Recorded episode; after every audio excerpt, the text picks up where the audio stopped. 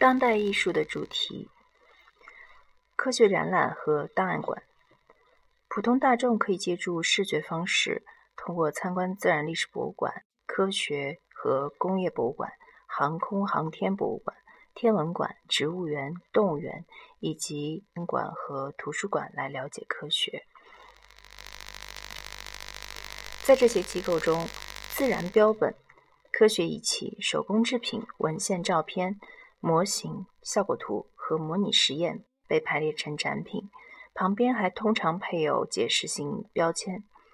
一些当代知名艺术家模仿博物馆、档案馆、图书馆，包括科学研究机构在内的相关体制的展出技术，创作了装置作品。这些作品彼此迥然不同的理念和效果，取决于艺术家回应哪种机构以及背后的原因。美国艺术家马克·迪恩借鉴博物馆的做法，创作了自己设计的展览。他常把真实的科学标本和人工制品融入到展览中。我们通常根据一个合理的分类体系排列和标注标本。而迪恩却强调样本的个体性。例如，在其1999年称为“神奇的科学”展览搭建的装置中，他选出数百种爬行动物和两栖动物标本，陈列在布兰克兰布鲁克林布鲁布鲁克科学院科学研究院。每种标本都被单独保存在装满福尔马林的玻璃瓶里。他在巨大的透光台上将玻璃瓶铺展开来。透光台是展厅里唯一的光源。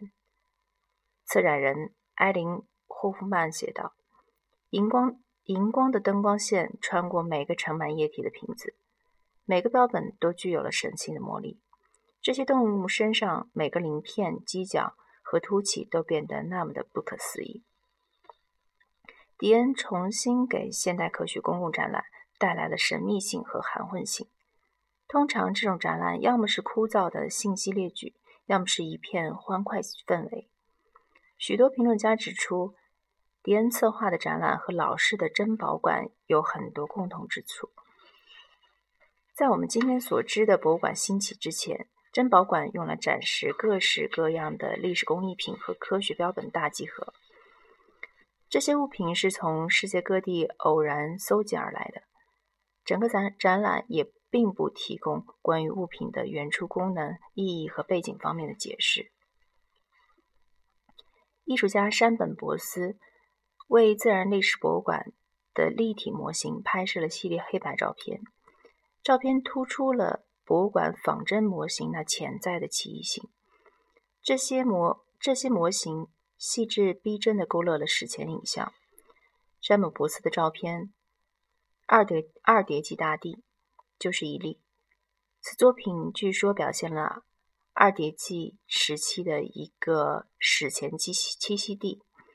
公众通常认为这些古怪的拟像是对逝去世界的合理而精确的描述，而我们并没有对关于这个世界的详细记录。以多种艺术媒介和形式从事创作的达米安·赫斯特。最早因由盛满甲醛甲醛溶液的容器组成的系列展而而闻名。浸泡在溶液之中的标本包含鲨鱼、以牛和绵羊等各种动物。这种动物标本有的是整具展出，仿佛处于假死状态；有的则被解剖成横切面，以便于人们更清楚地看到身体内部器官。这些在艺术场地展出的内容令人毛骨悚然的容器，引出一些由来已久的问题：什么使某物成为艺术？艺术和非物非艺术之间的区别是什么？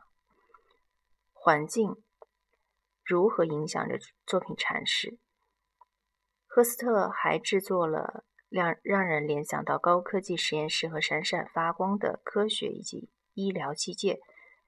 供给店的装置作品，以艺术博物馆为背景。赫斯特的药店通过古怪的化学处方，营造出那个我们熟悉的毫无人情味的现代医学世界。此装置还提醒我们就审美、政治和商业层层面，将制药工业和艺术界进行比较。流行文化中的科学，除了科学家的研究报告和博物馆的展览之外，科学中层出不穷的观念和图像，还通过印刷媒体、因特网网址以及电影、电视节目、小说、视频游戏、漫画书和商业广告，成为大众想象可以企及的事物。流行文化中。虚构克隆人、突变异种人和电子人居住在未来中的幻想中的未来世界里，并上演了一幕幕极端景场景。这些场面矛盾的，时而将科学描绘为灾难的根源，时而又将其刻画为救赎的手段。一些视觉艺术家对视觉文化中科学再现的回应，和他们对科学本身的回应一样多。小谷元兵受科幻小说、儿童电视节目和遗传学的启发，创作了视频作品《嬉闹者》。马修里奇从包括科幻小说、创世神话和粒子物理学等大量素材中汲取养分，创作了2046年的自画像。保罗·麦卡锡的雕塑《突变体》。表现了受流行文化影响的转基因生物。其他艺术项目则借鉴流行视觉文化来创作基因突变的幻境。春上春上隆以以双螺旋逆转为题的雕塑作品，在纽约的洛克菲勒中心展出两周。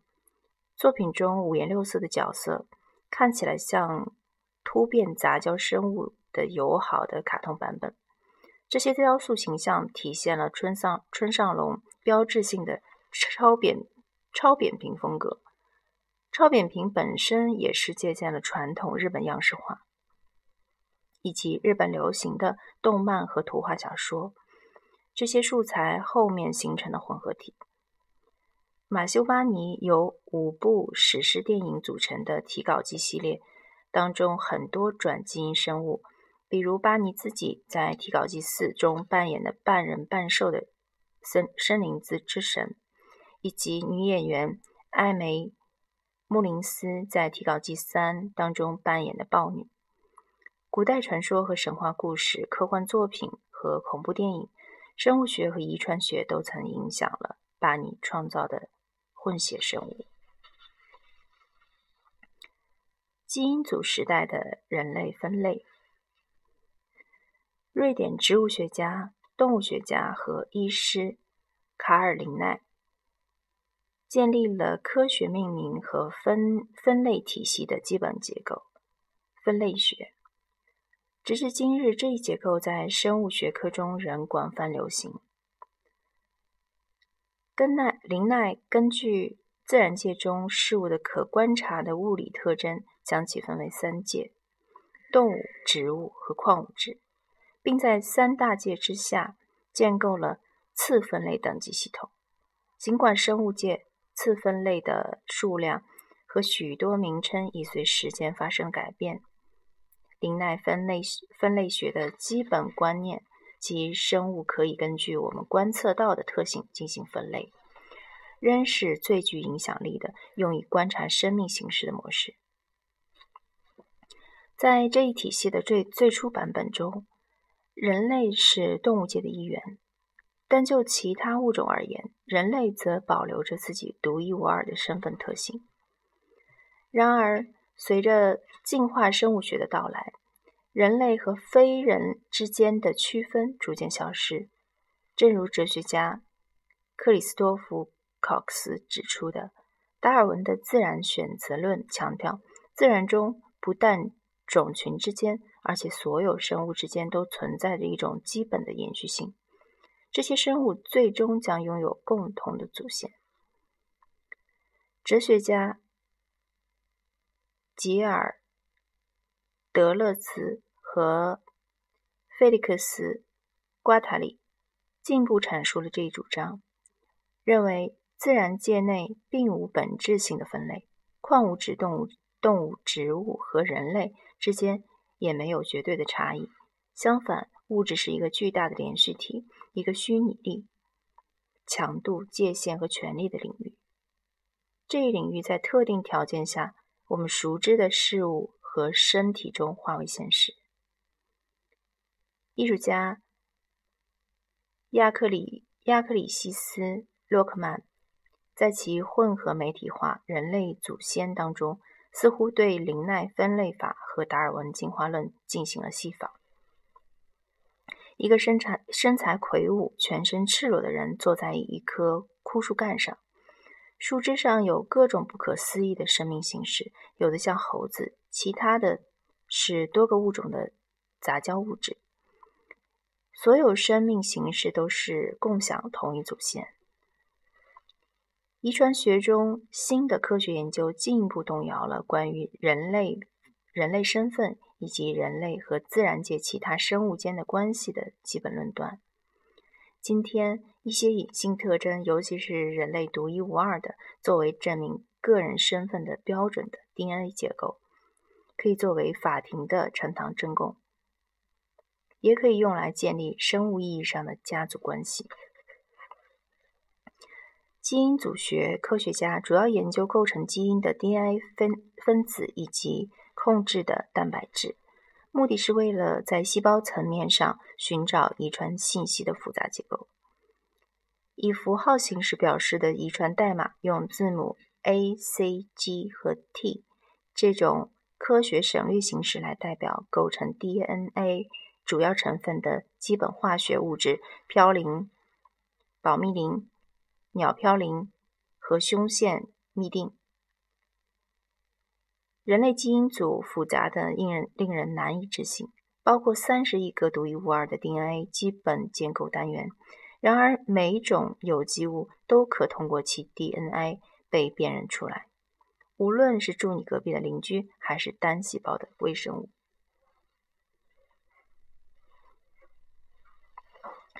艺术家兼评论家苏珊娜·安克尔对遗传信息如何以符号来表示这个问题很感兴趣。比如，我们可用点和线图案来代表一个活体细胞的整套染色体。在其装置作品《动物符号学：灵长类青蛙、羚羊、鱼》当中，安克尔提出的染色体的放大性表示法。很像某种古代文字。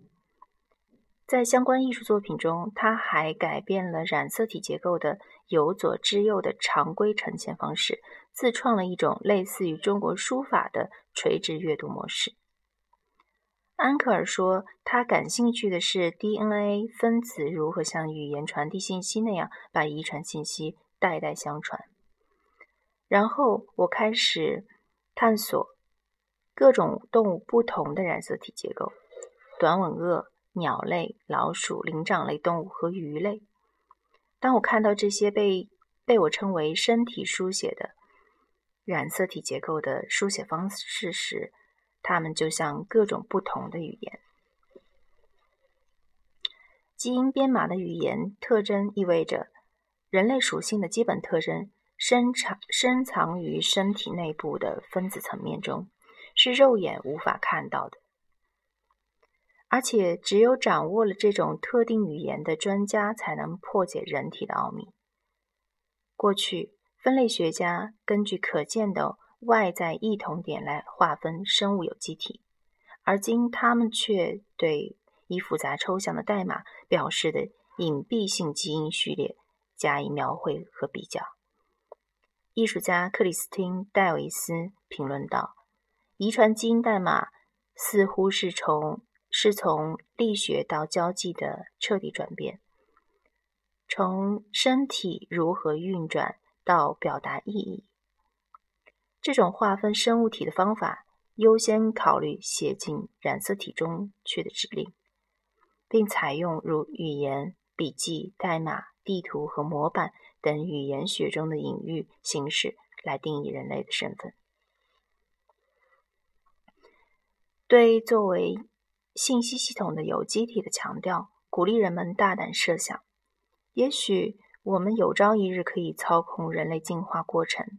要是能够完全绘制出基因组的结构和序列，并破解遗传基因代码，那么我们可以根据那些预期获得的特性来对动植物甚至人类进行任意的重新编程。对于包括艺术家在内的许多人来说，人类的基因模型似乎表明，基因对大多数人类特征和行为都进行了编码。如果存在重量、身高、疾病、性偏好、犯罪倾向、智力等方面的基因，那么社会文化经历在个体身份形成的过程中又扮演了什么样的角色呢？如果复杂的化合物混合体最终决定了我们的个性，我们人类对自己的行为又负有什么样的道德责任呢？